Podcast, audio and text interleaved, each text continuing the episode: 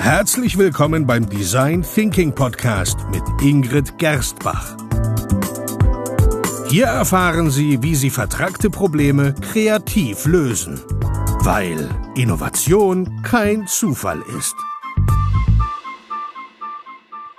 Hallo und herzlich willkommen beim Design Thinking Podcast. Hallo Ingrid. Hallo Peter, hallo liebe Hörer. Wir nehmen heute mal ganz ungewöhnt in einem Café unsere Episode auf. Ja, wir sind unterwegs von einem Vortrag gerade oder einer Vortragsreihe und schon etwas müde, aber ähm, wie die Rituale es so wollen und unsere Gewohnheiten oder meine, zwinge ich Peter gerade dazu, trotzdem einen Podcast aufzunehmen. Jede Woche einen Design Thinking Podcast, auch diesen Donnerstag wieder und der muss aufgenommen werden. Deswegen diesmal von unterwegs mit unseren üblichen Kopfhörern, aber mit ein bisschen Hintergrundgeräusch. Ja, das ist ja gut fürs Denken, ne? wie wir gelernt haben. Genau, ja, da gab es eine eigene Episode, unter anderem dazu. Das war in meinem Vortrag. Ah, und du hörst Vortrag. nie zu, oder? Aber natürlich, aber natürlich. Ja, dann, wenn du motzen kannst. Also, wir kommen von einer Vortragsreihe. Und zwar, wir haben uns für, das, für den heutige Podcast-Episode ein Thema überlegt, das uns eigentlich in jeder von unseren Design Thinking Workshops begleitet, weil es ein bisschen darum geht, dass man seine Annahmen hinterfragen sollte. Mm, das ist auch ein wenig ein Vorwurf, den äh, Design Thinker oder sagen wir anders, dem Design, die wenig in Design Thinking Erfahrung haben, aber die Design Thinking machen, ausgesetzt sind, nämlich dass sie eine Annahme haben und mit dieser Annahme eigentlich schon nach einer, ja, nach der Verifizierung suchen und dann vielleicht in eine Denkfalle tappen, ähm, dass sie eigentlich ihre, ihre Annahmen ja, äh, verifizieren wollen und alles tun dafür, damit rauskommt, sie hatten ja eh recht. Deswegen heißt die Episode der Hawthorne-Effekt, weil wir nämlich zurückgehen ins Jahr 1924 zur Firma General Electric, ähm, die sich damals gefragt haben, wie sie ihre Produktion optimieren können.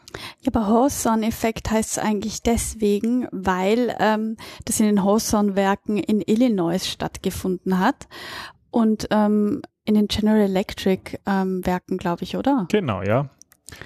Ja, und, ähm, das war ja damals, ich meine 1924 ist ja schon sehr, sehr lange her. Und ich würde sagen, da war so der Taylorismus gerade noch so richtig, richtig im Schwung. Da wurde jeder Arbeitsvorgang in viele, viele kleine, effiziente Schritte zerlegt. Da gab es diese Arbeitsbüros, die sich darum gekümmert haben, zu überlegen, wie denn die Arbeiter möglichst ähm, effizient, effizient arbeiten können.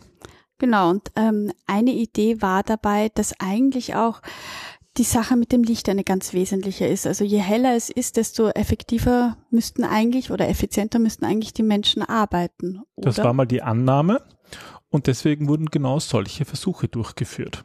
Wobei ich ja per se die Annahme eigentlich nicht falsch finde. Kannst du dich erinnern an das eine Unternehmen, wo wir waren, wo die ganzen Zombies herumgerannt sind, weil sie Green IT machen? Die Glühbirnen rausgedreht haben, um, um Strom zu sparen. Ja, also ja. ich glaube schon, dass das demotivieren kann. Definitiv, ja. Und wir hatten auch in unserem Design Thinking Space anfangs ein bisschen Schwierigkeiten mit unseren Leuchten. Oh Gott weil die Firma, die die Leuchten hergestellt hat, ähm, die, die hat es wohl nicht so mit Namen. der Effizienz oder Ach, mit der Effektivität ernst gemeint und hat uns kaputte Leuchten ähm, geschickt.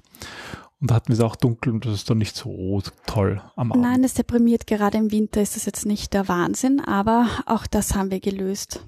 Aber es ist durchaus ja ähm, logisch anzunehmen, dass die Lichtverhältnisse sich positiv auf die Produktivität auswirken. Deswegen hat man eben da in den Hausfrauenwerken ähm, Tests durchgeführt und das ging dann später eigentlich auch als Hawthorne-Effekt in die Geschichte ein.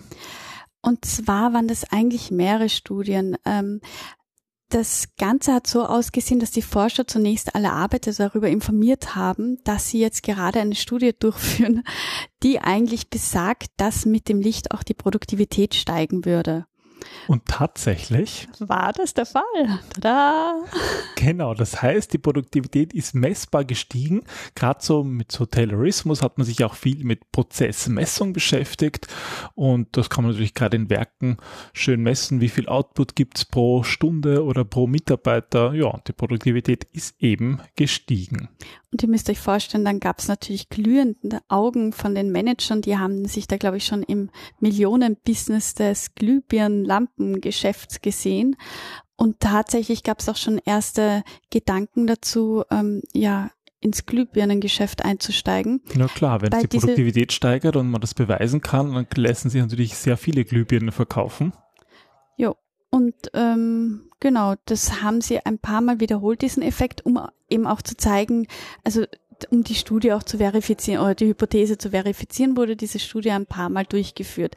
Immer ähm, so, dass sie vorab den Arbeitern gesagt haben, was sie eigentlich vorhaben. Und genau das war der Punkt, der Ihnen, liebe Hörer, wahrscheinlich auch schon einleuchtet. Und das hat auch damals ein Wissenschaftler Stutze gemacht und der hat den Einwand geäußert, ähm, ja, der dann eigentlich das, das, das, das ganze Experiment zum Wanken gebracht hat.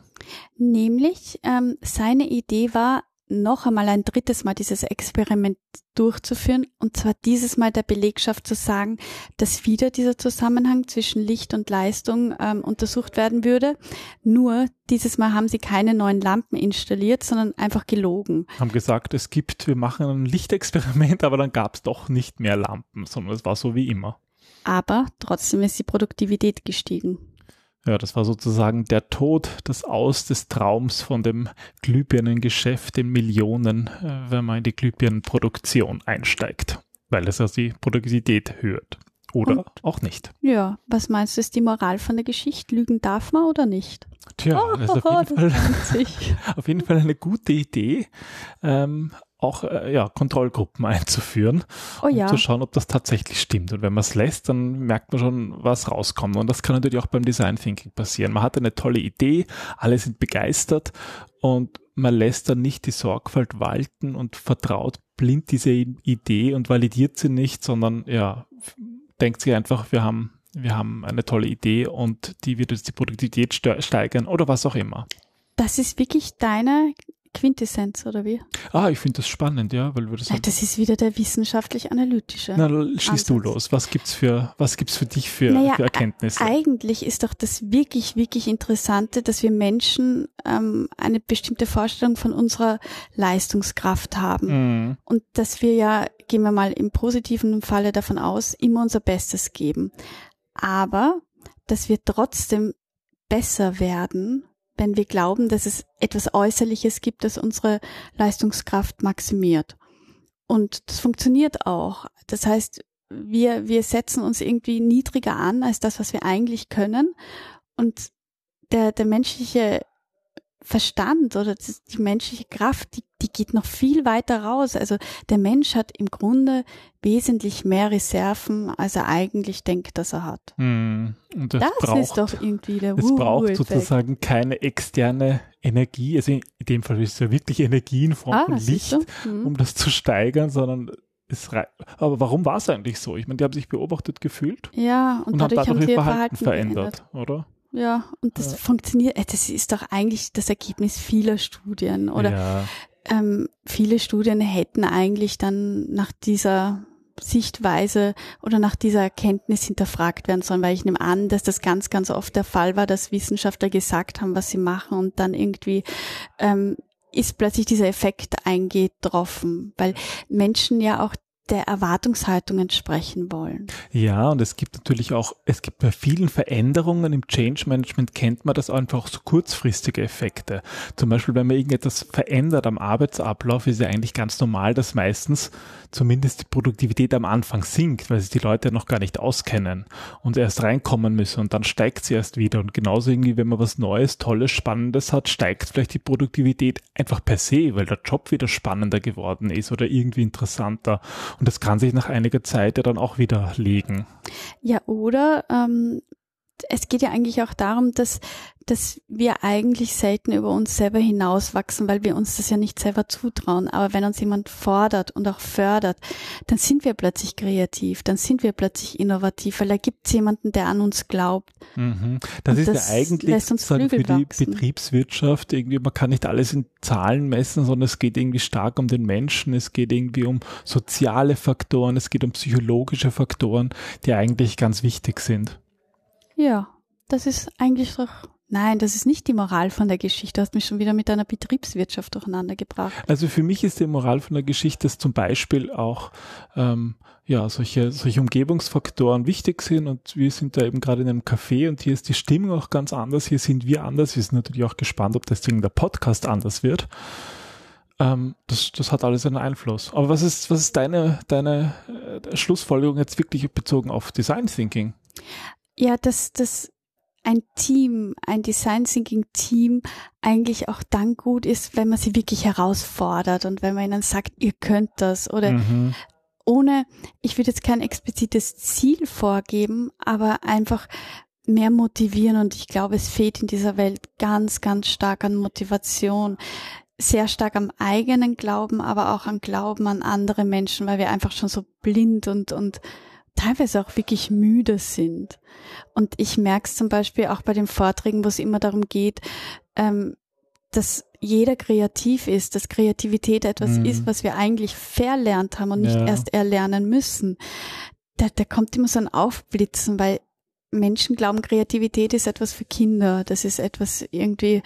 Ja, und viele haben es leider als Kinder zuletzt sich als kreativ empfunden. Ja, wenn und das ich mir ist anschaue, bei vielen sehr, sehr viele lange ist. Jahre her. Ja. Und das ist eigentlich für mich so die Quintessenz, egal ob Design Thinking oder, oder Leben. Für mich ist ja Design Thinking ist, ist das Mindset in einem größeren Kontext aber immer gesehen. Also ich, ich liebe ja diese Methode, weil sie für mich so für mich persönlich so der Schlüssel zur Kreativität und Innovation ist. Aber es ist nur ein Teil. Und das ja. ist immer wichtig. Es geht ums große Ganze und das große Ganze ist für mich immer der Mensch. Egal, ob er jetzt Design Thinking oder eine andere Innovationsmethode anwendet. Ja, und ich finde, was man halt daraus auch noch lernen kann, ist einfach, dass man Annahmen auch hinterfragen muss, dass man schauen, schauen sollte, ob es noch andere Gründe gibt, warum etwas funktioniert oder nicht. Und vor allem die betriebswirtschaftlichen genau, Gründe hinterfragen. Aspekt, ja, das ist mein Part in diesem Podcast, das, in dieser ja, Folge. Das stimmt, ja, ja. Hätten wir es auch geklärt. So, und jetzt ist dein Part, Zahlen zu gehen. Genau, das werde ich jetzt machen. Vielen Dank fürs Zuhören in dieser kleinen Episode. Und wir freuen uns, ähm, ja, wenn Sie nächstes Mal auch wieder dabei sind. Und wir freuen uns, wenn Sie diesen Podcast weiterempfehlen. Uns macht es immer Spaß. Ich hoffe, Ihnen genauso. Egal ob im Café oder aus dem Tonstudio. Genau. Dann bis zum nächsten Mal. Tschüss. Tschüss.